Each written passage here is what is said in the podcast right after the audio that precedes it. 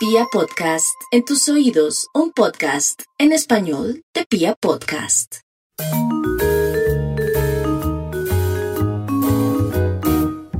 Hola a todos, bienvenidos. Este es Rescate Financiero, el podcast. Yo soy Catalina Gudelo, abogada especialista en temas de endeudamiento y directora jurídica de Rescate Financiero Colombia. Recuerden que nos pueden encontrar en todas las redes sociales como Rescate Financiero Colombia.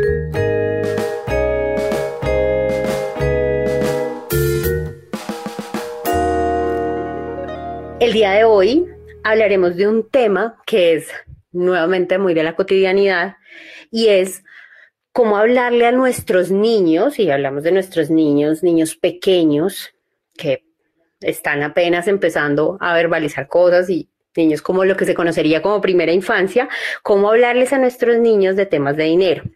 Para esto he invitado a Andrea Velilla, ella es especialista en educación de la primera infancia y directora del Jardín Infantil Pasos y Compases. Hola Andrea, ¿cómo estás? Hola, buenas tardes Cata, muchas gracias por invitarme a este espacio maravilloso y fantástico que tú desarrollas. Bueno, ¿cómo te ha ido? ¿Cómo va todo? Muy bien, muy bien, muy contenta de hablar de este tema tan fantástico que es las finanzas y todo el tema de económico con los chiquitines. E, es un poco raro, ¿no? O sea, uno, uno no, pues digo yo, en mi experiencia personal, uno no sabe cómo abordar este tema con un niño pequeño, porque pues al grande se le puede decir no hay, pero al chiquito uno no, pues porque él finalmente no, no, uno piensa que no lo comprende, Y, ahí vendría mi, primera pregunta y es algo que yo creo que muchos padres se, imaginan o piensan y es, en el jardín, sí, tú, tú, que tienes un jardín, en el jardín los niños hablan de temas económicos, de plata, o sea, de alguna forma hablan de eso. Sí, claro, claro que sí. Los niños hablan sobre su cotidianidad porque realmente ese es como su punto de, de partida de absolutamente todo lo que tienen que compartir con sus compañeros. Entonces realmente las situaciones diarias que viven en su casa hacen parte esencial de, de lo que ellos dialogan con sus pares y con nosotros los que hacemos parte de su comunidad educativa. O sea, y, y como has escuchado alguna conversación, o sea, esto sí es puro chisme de mamá, o sea, me llamaría la atención saber, o sea, como los niños qué dicen, porque Evidentemente para los adultos, sí, para los adultos, yo creo que como desde la preadolescencia y adolescencia, el dinero se vuelve una conversación importantísima en la vida.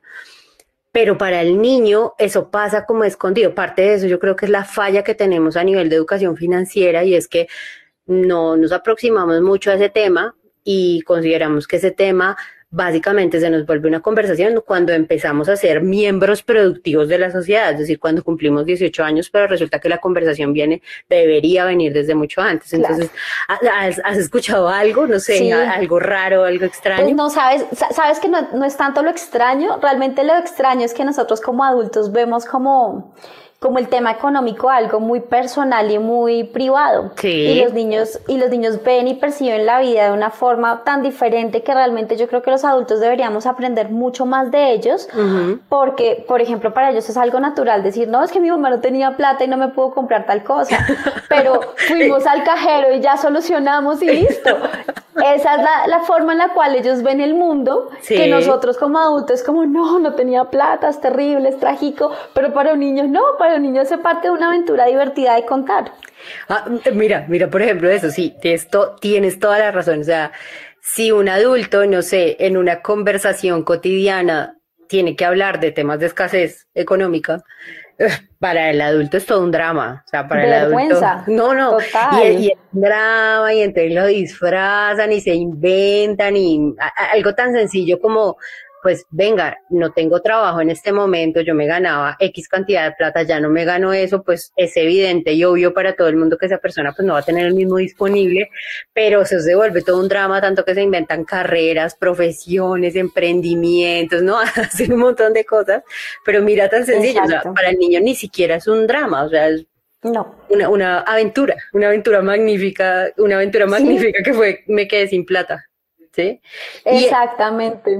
Y, en ese sentido, ahí, ahí yo pensaría que yo cómo le podría explicar a un chiquito que debo plata. Sí, muchos de nuestros clientes en rescate financiero, su gran tema de conversación con el dinero en este momento de vida es que debemos una cantidad importante de plata, ¿sí? ¿cómo, cómo le puedo yo explicar a, a, mi hijo chiquito que yo, que yo debo plata o que la familia debe plata? Cata, eso es muy, muy sencillo realmente. Yo pienso que, que, parte del proceso que uno debe hacer con sus hijos es volverlos parte de la familia desde que son muy pequeños y, y, vincularlos a la dinámica familiar es demasiado sencillo. O sea, es que uno habla ya sea con el esposo o con la mamá o con el papá sobre temas financieros como me está pasando esta situación ¿por qué no incluir a los hijos dentro de esta situación para que ellos también aprendan de las adversidades que uno transcurre o de los momentos gloriosos en los cuales uno está, en los cuales uno también debe decirles, bueno, nos está sobrando plata, ¿en qué la vamos a invertir? Para que el niño entienda que no simplemente es un tema de recibo, gasto y listo, y esperemos al siguiente mes y ya, sino que el niño también se involucre en, ok, si yo ahorro para esto, puedo tener esto. O si yo simplemente en lugar de ahorrar aprendo que existe algo más que se llama inversión desde muy pequeños, ellos van a empezar a hablar de estas dinámicas y lo van a coger de una forma mucho más natural. Mira, hay algo que es fantástico y que está pasando ahora, sobre todo, digamos, no tanto en la primera infancia, porque pues en la primera infancia empezamos a ver este tipo de diálogos desde los cuatro en tres y medio, cuatro y cinco años de una forma mucho más normal. Los más pequeñitos todavía no dialogan de dinero, pero en el colegio sí pasa algo muy bonito y es que los niños ya empiezan a tener clases de educación financiera. Entonces, digamos, en el caso de mi hijo, mi hijo tuvo que sentarse con nosotros a realizar el presupuesto familiar obviamente uno dice, yo le hablo a mi hijo de plata, pero ya sentarme a, hacer un presupuesto familiar con él no lo había hecho. Y el ejercicio me pareció fantástico porque Alejo se incluyó, mi hijo se llama Alejandro, él se incluyó dentro de la dinámica familiar tanto así que me empezó a decir en un día, mami, pero si, si tú no gastas en esto, entonces vas a tener más dinero para esto. Y él ya empieza a comprender el valor del dinero en una dinámica diaria. Esto mismo pasa con los niños pequeños. Uno no le debe tener miedo a decirle al niño no tengo dinero para comprarte esto hoy. Uno, porque el niño también tiene que acostumbrarse a que es que la plata no sale del cielo, que el papá y la mamá tienen un trabajo para poderle dar eh, X o Y o Z juguete que quiere o para comprar los zapatos o para comprar la camisa, pero realmente él también tiene que entender que hay cosas que son necesarias y básicas para su vida, como lo es la alimentación, el vestido y el lugar en el cual él vive. Y eso es lo primero que uno le tiene que enseñar. No importa que tus zapatos sean eh, de la marca más cara del universo o que sean los zapatos de, de, de, este almacencito aquí de la esquina. ¿Qué importa? Realmente tienes zapatos y te estás cubriendo tus precios y te estás protegiendo.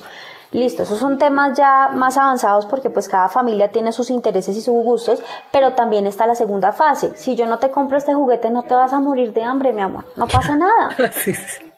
Por más que lo sientas, ¿no? Porque el niño siente. Claro, se le acabó el mundo por tres minutos, Cata, porque realmente al niño se le olvida los cinco minutos del juguete. Es cierto, es, es cierto, y, y, hay muchas cosas, y eso, y eso que dices es súper valioso y me gustaría como rescatarlo, y es involucrar a este chiquito en las cosas de la casa, es decir, no más en el lenguaje, incorporarle en el lenguaje eh, conceptos básicos eh, económicos, ¿sí? La incorporación hace que para él no sea un tema extraño. Y así nos encontramos en que el niño sabe, por ejemplo, que las cosas se pagan con dinero, ¿sí? Que entonces ya tiene el concepto de que hay una representación física de la plata que la mamá tiene que el dinero es producto de algo, de mi trabajo, de mis inversiones, de, de no sé, una herencia, de, de, donde haya salido ese dinero y esa conversación, si la vamos involucrando para el niño, fluye y es que es un proceso educativo finalmente, o sea, no, no yo no nací, no conozco el primer bebé que sepa invertir, o sea, no, alguien le tuvo que enseñar al, al ser humano que invierte más adelante, entonces a, a mí eso me parece y es la sencillez en ese lenguaje, o sea, es nada, sí, pasa, no, no hay plata. Y hay muchas cosas, yo lo he notado desde que soy mamá, y es que hay muchas cosas que son autoimpuestas, ¿no? Es que mi hijo tiene que usar cierta marca de ropa porque esa ropa es buena y esta otra marca de ropa no es tan buena o no me gusta tanto o tiene que ir a tal colegio. Y son como autoimpuestas y los niños vienen en su total honestidad a quitar esas cargas que uno mismo se impuso. No, no hay problema. A, mí me llama mucho la atención con los hijos de mis clientes porque nosotros pues atendemos a la persona y también atendemos a la familia y muchos de nuestros clientes nos dicen, no, pues yo tenía todo un drama con sacar al chino del colegio X y el chino me dijo, mira, sácame tranquilo si es tanto problema pagarme lo que yo no tengo problema. O sea, yo hago amigos en el otro colegio. O sea, para el niño no era tan problemático como, para el papá. y la familia sí estaba haciendo un esfuerzo económico muy grande en mantenerlos en un colegio. Por ejemplo, cuando una persona pierde un trabajo, pues venía con un tren de gastos que le toca, le toca peluquear y uno de esos puede ser o el colegio o ciertas actividades extracurriculares que hacía, así. Entonces, para los niños es muchas veces más sencillo que para uno. Y en ese, y en ese sentido, yo te quisiera preguntar sobre los límites, ¿sí? Porque podemos hablar de situaciones de escasez, pero también podemos hablar de situaciones de abundancia, ¿sí? Y es, yo, ¿cómo le explico a mi hijo hasta dónde le puedo comprar cosas y hasta dónde no, sin que él lo perciba como que lo estoy castigando, o yo perciba que lo estoy castigando. O sea, ¿cómo, le digo? ¿Cómo le digo a un chino chiquitín que, que, no, que no le voy a comprar eso, a pesar de que yo tenga plata en el banco, no se lo voy a comprar? Cata, porque uno no los puede acostumbrar a que todo lo van a tener de la mano. O sea, yo creo que parte, parte de ser padres es entender que uno también tiene que decir no en el momento en el cual uno también puede decir sí. ¿Sí? ¿Sí me entiendes? O sea, fácilmente yo le puedo comprar X juguete que vale 300 mil pesos o X juguete que vale 10 mil pesos, porque siempre que uno sale con un niño pequeño, siempre te van a pedir algo. Se le enreda algo, sí. Siempre. Y ellos empiezan a negociar. Entonces, ¿cómo le puedes decir tú no? Tú lo puedes empezar a manejar de ciertas formas. Si tú no quieres ir a la frustración de una total, tú puedes empezar a negociar. No tengo tanta plata, pero te puedo dar un juguete de tanto. Por ejemplo, o sea, estoy hablando de primera infancia, que ya es como temas más de juguetes, que eso es lo que más piden. Ya más adelante la negociación es que quiero jugar Fortnite o Roblox, que por favor cómprame eh, X dinero para, para, poder jugar. Entonces uno les, les da los X dinero o no. Pero eso depende de ti y solamente de ti. Tú también les pones los límites a los niños y les dices sí o no. Pero también está en la formación de carácter que tú les estás haciendo. Porque si a todos les vas a decir que sí, vas a crear un pequeño tiranillo y en el momento en el cual tú no tengas el dinero o no tengas el trabajo para poder soportar esos gastos, ese pequeño niño se va a frustrar terrible a tal nivel que como no tiene el mismo estilo de vida que siempre ha tenido y el estirar la mano y saber que siempre va a tener dinero, el golpe con la realidad va a ser durísimo, supremamente duro. Y uno tiene que entrenarse a tener y a no tener, a épocas gordas y a épocas flacas. Y tal cual tiene que hacer uno con los niños. Porque si tú no les, les, les, enseñas desde chiquito que tú también estás en esa dimensión en la cual hay, a veces hay, a veces no, sí. No va a ser sencillo para ellos el enfrentarse al mundo real cuando ellos salgan a la, a la parte laboral en la cual encuentren o no encuentren un trabajo, les vaya bien en el emprendimiento que pongan o no les vaya bien, porque todo puede pasarnos en la vida y la vida da muchas vueltas. Entonces, y es, y es, parte de la formación del carácter, es parte, lo que tú decías es básico, Cata, perdón que te interrumpo.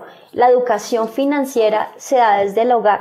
Sí. sigue, porque realmente en el colegio te pueden enseñar mucha educación financiera o en el jardín, pero realmente es que tú vives de acuerdo a tu realidad de tu casa. No vives de acuerdo a la realidad que el colegio te dice que es que este presupuesto se debe manejar así. Si a ti te dicen, tienes que hacer la ley de los tres cuartos o tienes que tener una plata para ahorro, una plata para, para los imprevistos y una plata para X cosa que tú vas a hacer. Entonces, digamos, si tú vives bajo esa ley pero tu casa no te alcanza, entonces tú dices, pero ¿cómo vamos a aplicar esta ley? ¿De dónde ahorro? ¿De dónde, de dónde ahorro el 10% del que están hablando si, yo me, si mi mamá se gana un salario mínimo? No sé, es un ejemplo. O, no tiene salario. O, se quedaron sin trabajo. O, se quedó sin trabajo. Entonces, ¿tú cómo haces para, para jugarle a la estrategia que te están diciendo por fuera? Yo escuchaba hoy un audio muy chévere que decía, antes de, de llegar a la, a, la, a la tranquilidad financiera, que a la, como a la parte cuando uno, cuando uno ya empieza a hacer como las inversiones financieras. A la libertad financiera. Exactamente. Antes de llegar a la libertad financiera, tú tienes que llegar a la tranquilidad financiera. Sí. Y yo decía, oiga, sí, tiene toda la razón, uno no puede estar pensando en que yo guardo aquí, guardo aquí, guardo aquí, pero realmente estoy pasando hambre en mi casa porque es que estoy ahorrando. Entonces uno dice, no, momento, y, empecemos a, trabajarlo hacia, hacia otra forma. Listo, Cata, perdón. No, no, no, no, no, no, para nada, por supuesto. Y es muy importante y es muy, muy, muy interesante eso que dices y es adaptarse a la realidad económica de la familia, ¿sí? Sin embargo, al adaptarse hay que entender que esa realidad económica es dinámica. Uno de los conceptos, cuando nosotros en Rescate Financiero dictamos las charlas, uno de los conceptos más extraños para la gente es entender que el, el millonario puede ser pobre y el pobre millonario, ¿sí? Sí. Pero que entre pobre y millonario hay un montón de movimientos donde estamos la mayoría de los seres humanos, que pues nada, no pasa nada, no cambió tu esencia si tú antes ganabas 10 y ahora ganas 2, o antes ganabas 2 y ahora vas a ganar 10, o lo que sea. Y eso es muy importante porque eso fortalece la esencia del ser humano.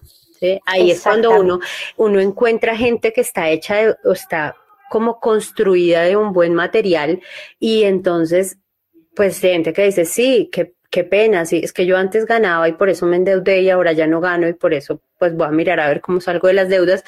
O eh, gente que dice, no pasa nada si, si yo antes iba de vacaciones a no sé dónde y ahora voy a vacaciones a otro lado o no voy de vacaciones porque su material y su esencia fue construido de una manera diferente. Y yo creo que eso empieza desde chiquitos, o sea, eso empieza desde muy pequeños, desde esto que tú le estás diciendo, que tú nos estás diciendo es venga, lo importante son otras cosas, esto hay que aplicarlo desde casa porque sí le delegamos mucha responsabilidad al colegio, ¿sí? y, a, y, a, la educación como tal, y pues sí, la educación es un gran apoyo, pero el tema de, el tema de lo que yo veo en mi casa, si va en contravía con lo que me están enseñando, va a pesar mi casa. Por lo menos en la edad de lo que están los más chiquitos, va a pesar muchísimo la casa. ¿Sí? Sí, no sé. En el colegio me dicen come saludable y en la casa solo comemos papas fritas y hamburguesa, pues va a pesar lo que dice mi mamá más que lo que me está diciendo mi profe. ¿Sí? Así, tal cual es, Cata. Y yo creo que eso es una formación muy buena del carácter, lo que tú estás diciendo, porque realmente, mira, te doy un poco el caso de vida mío. Cuando yo estaba chiquita, yo estudiaba en un colegio, en un muy buen colegio de Bogotá pero nosotros no teníamos el poder adquisitivo que tenían el resto de mis compañeras.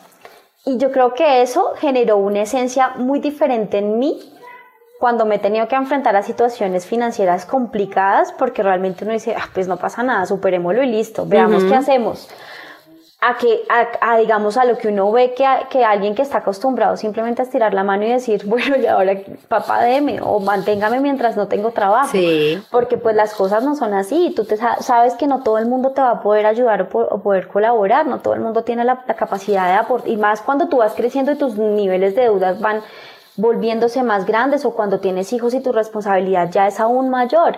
Entonces esa es como la labor más grande, es generar carácter y obviamente enseñarle a los hijos las bases de, de, de cómo pensar en el dinero, porque también es muy importante enseñarle al niño a no tenerle miedo al dinero, sino también a decir, el dinero es algo que yo también puedo trabajar, que yo también puedo ganar y que también es bueno y es positivo y que me va a dar ciertas cosas.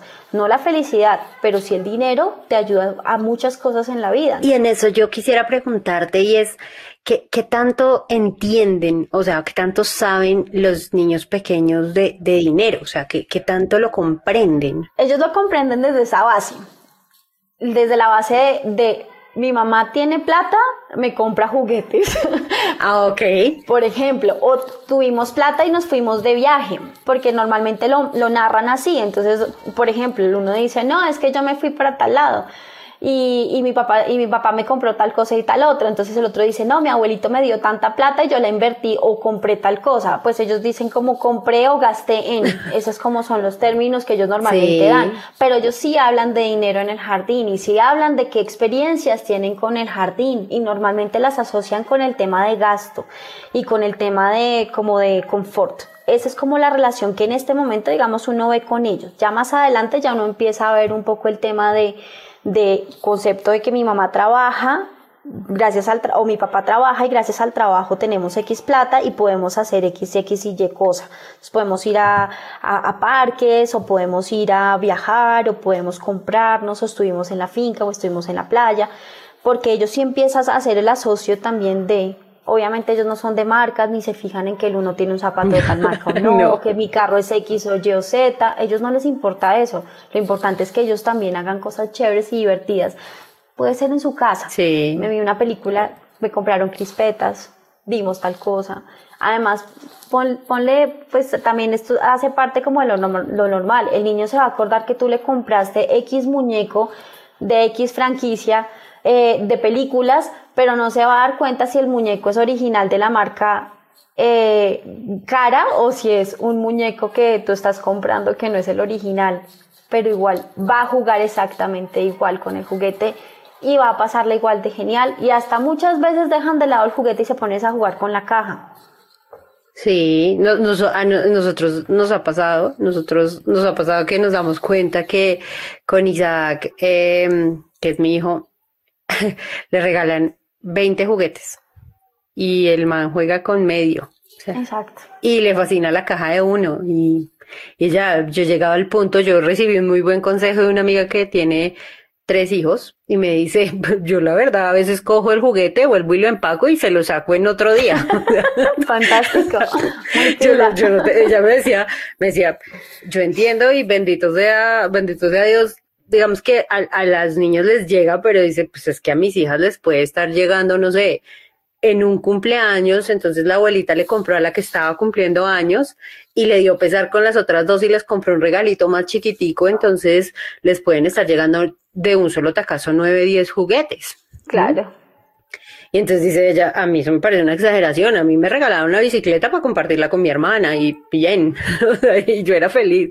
Entonces es, es un poco e, entender que aunque ellos entienden, para ellos es eh, para ellos lo más importante siempre es la experiencia. Exactamente. O sea, ¿qué hice con esa plata? ¿Sí? ¿Qué hice con esa plata? Y volvemos al tema, muchas de las cosas yo he notado que son como impuestas o heredadas. Ajá.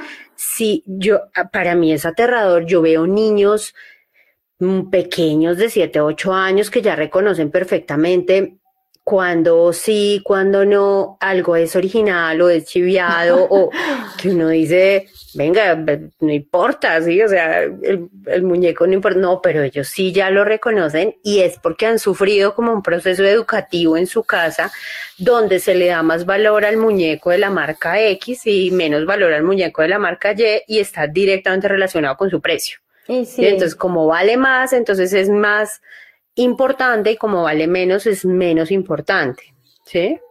Yo sé que eso va a soñar como muy en contravía como de todo el tema financiero, pero realmente parte de la esencia de nosotros en el jardín es que el niño realice las cosas por él mismo. Entonces muchas veces lo que tú te gastas en un muñeco, inviértelo en comprarle las cositas para armar algo tú con él, porque realmente lo que más le va a importar a tu hijo, lo que más va a recordar no son los 20 mil, 30 mil o 100 mil o 300 mil que te gastas en un juguete, que a los tres meses vas a ver tirado en una esquina porque ya llegó otro nuevo que reemplaza a ese otro, pero se va a acordar desde el tiempo que tú le dedicaste haciendo algo con él.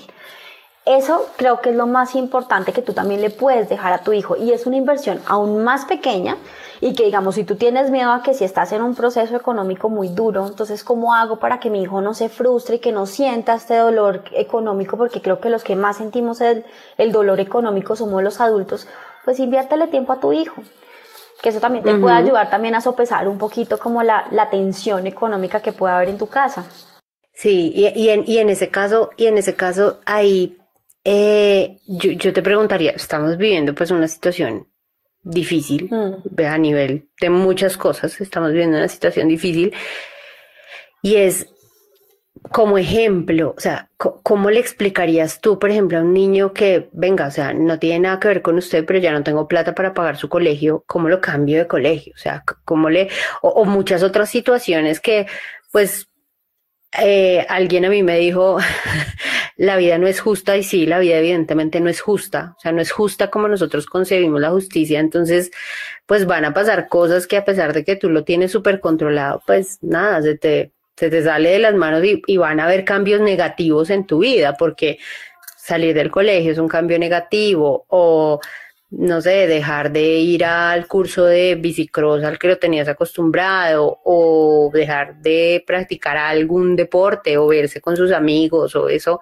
¿cómo, se le explica al niño e, esas cosas que son negativas, que evidentemente son negativas? Bueno, Cata, si tú lo estás hablando en primera infancia, por ejemplo, los niños más de entre 2 y 5 o 6 años, ellos todavía no comprenden tan grande el tema de un cambio, por ejemplo, porque realmente ellos están en un proceso de adaptabilidad mucho más sencillo en estas edades iniciales. Ya si tú hablas un tema de este tema con alguien un poquito más grande, tipo 10, eh, 12 años, yo creo que la, el ejercicio más grande que uno puede hacer es involucrarlos en lo que está sucediendo a nivel económico en tu hogar uno, como, como un poquito del ejercicio que estábamos diciendo ahorita de hagamos un presupuesto, veamos cómo funciona la casa, esto es lo que nos podemos gastar, esto es lo que no, y obviamente involucrarlo. Estamos pasando por esta situación financiera porque realmente el niño también tiene que entender que la casa no está funcionando en las mismas bases iniciales en las cuales él estuvo acostumbrado y decirle,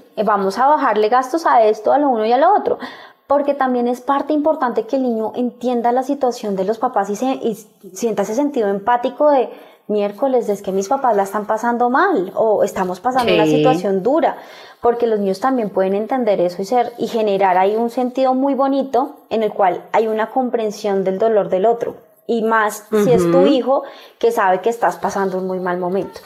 Si es un tema de un cambio de colegio ya es inherente, pues yo creo que hay muchos pasos iniciales antes de llegar a una decisión de cambio de colegio. Y ya si el papá toma, o sea, si el papá, digamos, es el que se está cargando encima toda la, el, el dolor económico que están pasando, pues obviamente pues la, la, decisión la va a tomar unilateralmente el papá, pero si hace el ejercicio de involucrar a sus hijos dentro de lo que están viviendo y a su familia o a su esposa o la mamá, bueno, depende también de cómo sea concebida la familia en ese punto, eh, yo creo que sí toca involucrarlos y decirles, bueno, mire, está pasando esto, ¿qué podemos hacer? Bajemos gastos, ¿qué podemos bajar? Un ejemplo, en lugar de decir, te voy a cambiar de colegio, mi corazón, no te puedo seguir pagando las once y el almuerzo del colegio, entonces yo te voy a cocinar y te lo mando todos los días. El niño no te va a decir no, el niño va a decir, ok, qué pereza, pero bueno, me adapto, porque el niño se va a tener que adaptar, porque finalmente, pues si la situación no da para más, también él tiene que comprender que es parte de su realidad. Entonces yo creo que no es temerle tanto, pues la recomendación y lo que yo pienso, yo, y te lo digo como mamá también, yo siempre le hablo muy claro a mi hijo y con los niños del jardín les hablamos muy claras las cosas, porque en realidad esconderle a los niños no tiene sentido, es que los niños nos leen, los niños saben lo que nosotros estamos sintiendo porque somos los papás, porque desde quien están en la pancita de uno, saben qué siente uno, nacen y aprenden gestualmente qué es lo que uno está diciendo, saben que si la mamá sube el ojito de cierta forma está pensando tal cosa, porque ya te conocen también que ya saben que estás pensando. Entonces, incluyelos. O sea, realmente creo que uno, si uno construye una relación con sus hijos, realmente construye una relación no de amigos, pero sí de, de personas que estamos en esta misma lucha juntos, porque finalmente una familia es una lucha conjunta. Estamos todos en esta misma órbita, entonces vamos a navegarla juntos. Si no puedes irte en ruta, yo te llevo al colegio, pero te ahorras un montón de plata en ese, en ese ítem.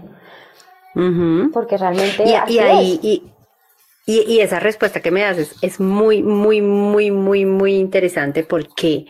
Porque yo creo que cuando se presentan estas situaciones adversas, lo primero que tenemos que revisar son nuestras prioridades, ¿sí? Y es encontrar qué es lo más importante para mí, ¿sí? Y en esa hay que involucrar o ya sea por observación cuando son muy pequeños o más grandes cuando ya nos pueden contar, ¿sí? nos, nos pueden decir qué es lo más importante para ti. No, es que a mí me fascina mi colegio, ¿por qué? Porque me siento feliz, porque me gusta. Entonces, darle la prioridad a lo que, a lo que realmente la tiene. Entonces, yo también considero que una de las últimas renglones que deberíamos tocar es el colegio, porque el colegio implica un cambio de estructura en, en lo profundo del, del, niño o del adolescente. Sí, totalmente de acuerdo. O sea, implica un cambio muy fuerte, pero es una de las primeras cosas que la gente dice, no, pues sacó el chino del colegio, sí, o sea, o lo, mando. Yo creo que pasó ahorita mucho con este tema y es, ay, pues lo saco del jardín y no pasa nada, ¿sí? Eso es lo que eh, mucha gente piensa, pero realmente, no, no, no, uno no está eh, pensando en el niño, sino está pensando en uno como adulto. Claro, porque no nos hemos sentado y no nos hemos dado cuenta cuáles son las prioridades, ¿sí? Y cuando yo pongo, yo digo, es que para él es muy importante el colegio y de pronto no es tan importante ir de vacaciones, ¿sí? De pronto en este momento, si él tuviera que escoger, no es tan importante irse de vacaciones sino que él prefiere seguir en su colegio, pues hombre, hacemos el esfuerzo de mantenerlo en el colegio bajando algunos extras, pero mantenerlo en el colegio y pero eso lo da es la conversación. ¿Sí? Y en estos temas sí es muy importante la conversación, la conversación, la indagación y la observación, pues en el caso en el que no se pueda conversar. Y es entender que que esa, esa efectivamente, y si hace parte de un proceso, o sea, si hace parte de que hablábamos, mira, estamos mal de plata, vamos a recortar esto, esto, y ya definitivamente se dio la decisión, o sea, definitivamente no puede seguir pagando ese colegio, pues el niño también yo creo que lo va a entender porque él, él fue partícipe de todo el proceso, o sea, no solo, a él no solo le notificaron el resultado, sino que él participó en la construcción de esa decisión. Y eso los hace sentirse valiosos. Y aquí sí se me sale la, el abogado de deudas, como les digo yo a mis clientes. Y es también, yo creo que parte de eso hace de la decisión en qué colegio meto a mi hijo. Totalmente. Porque hablamos del aspiracional, ¿no? Entonces, resulta que nos ganamos como familia, no sé, 5 millones de pesos mensuales y el colegio del chino me cuesta dos y medio. Uno dice, pues hombre, o sea, usted está, yo entiendo que ese sea el colegio tal vez en el que usted estudió, toda su familia estudió, lo que sea, o es el mejor colegio eh, que la gente, no sé, las pruebas a ver, bueno, lo que sea, o, pero pues a usted no le alcanza, no lo meta en eso porque en una época de crisis, se va a matar pagando ese colegio o le va a volver miércoles la vida al peladito.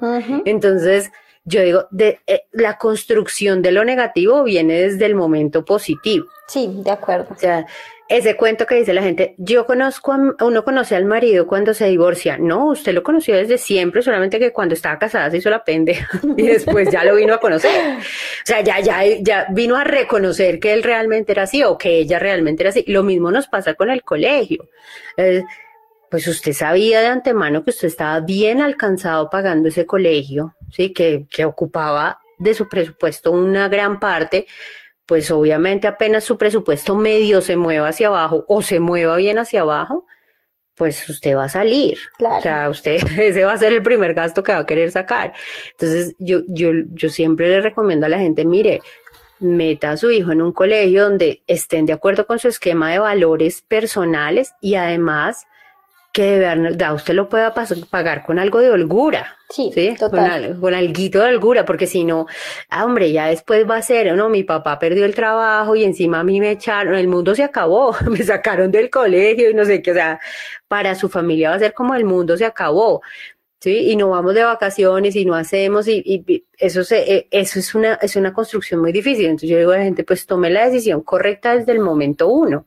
Y la decisión correcta es escoge bien tu colegio, escoge un colegio que también si tú estás en una situación económica difícil, tú puedas ir a pedir ayuda y sepas que vas a encontrar un oído amigo donde te dicen, bueno, listo, mire, yo, sé, no me pague así, págueme así, hagamos esto. Ahorita en la pandemia yo he escuchado de muchas muchísimas personas que dicen, no, pues mire, yo fui y ofrecí al colegio que yo hacía esto, esto y esto y me ayudaron y me aceptaron y en cambio otros colegios que dijeron como, mm, no, pues hay más colegios en Bogotá, o sea, como me importa cinco.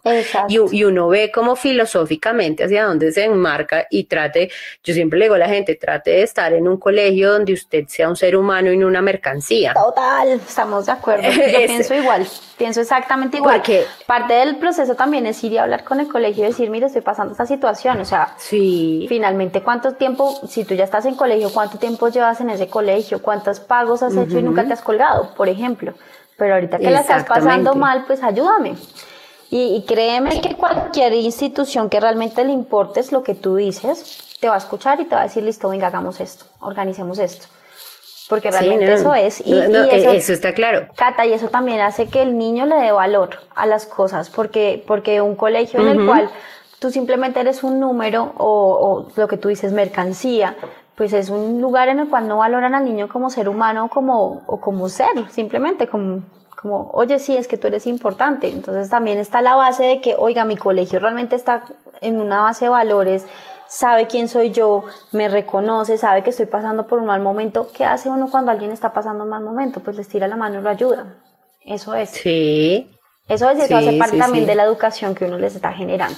Vivir del show off no funciona para absolutamente nada. Vivir del que dirán, del que yo tengo y el que yo aparento, pues no tiene sentido. Y mucho menos enseñarle eso a sus hijos. O vivir de qué es que yo tengo este X carro, entonces soy mejor persona por eso. Realmente creo que también está en las bases que uno como familia les da y les brinda a los chiquitines para, para enfrentar el mundo. Es que, es que es algo tan crudo. Yo, yo soy súper cruda con mis, con mis clientes, los quiero y, los escucho, pero soy bastante cruda porque, porque digamos que mi intervención requiere que sea cruda. Y le digo, pues vaya, pague el mercado con el diploma del colegio. O sea, no se lo van a dar. Entonces, esté en un sitio donde usted sea importante como persona. O sea, siempre esté en un sitio donde usted sea valioso e importante no, no con cuentas tontas de que todos somos, ay, es el niño más especial del mundo. No, no es el niño más especial del mundo, pero usted como persona sí nos va a importar. Vamos a ir al, al fondo con usted y nos vamos a comprometer con usted. Y también funcionan las dos vías, ¿no? Porque sí ha pasado, y, y es muy triste decirlo, y yo he tenido conocimiento de a la inversa, ¿no? Digamos que en, esta situación a, las personas no les ha ido tan mal, pero se están aprovechando del colegio, ¿no? Ay, pues ahora que me necesitan, entonces que me rebajen, ahora que me necesitan, pues entonces que me den. Y yo digo como, hello, no, no es esa la, lo que yo le quiero mostrar a mis hijos. Lo que yo le quiero mostrar a mis hijos es que esto es cooperativo. O sea, si yo coopero con alguien, pues esa persona también va, va a tener por lo menos sembrado en su corazón eso y va a querer cooperar conmigo cuando yo necesite. Total.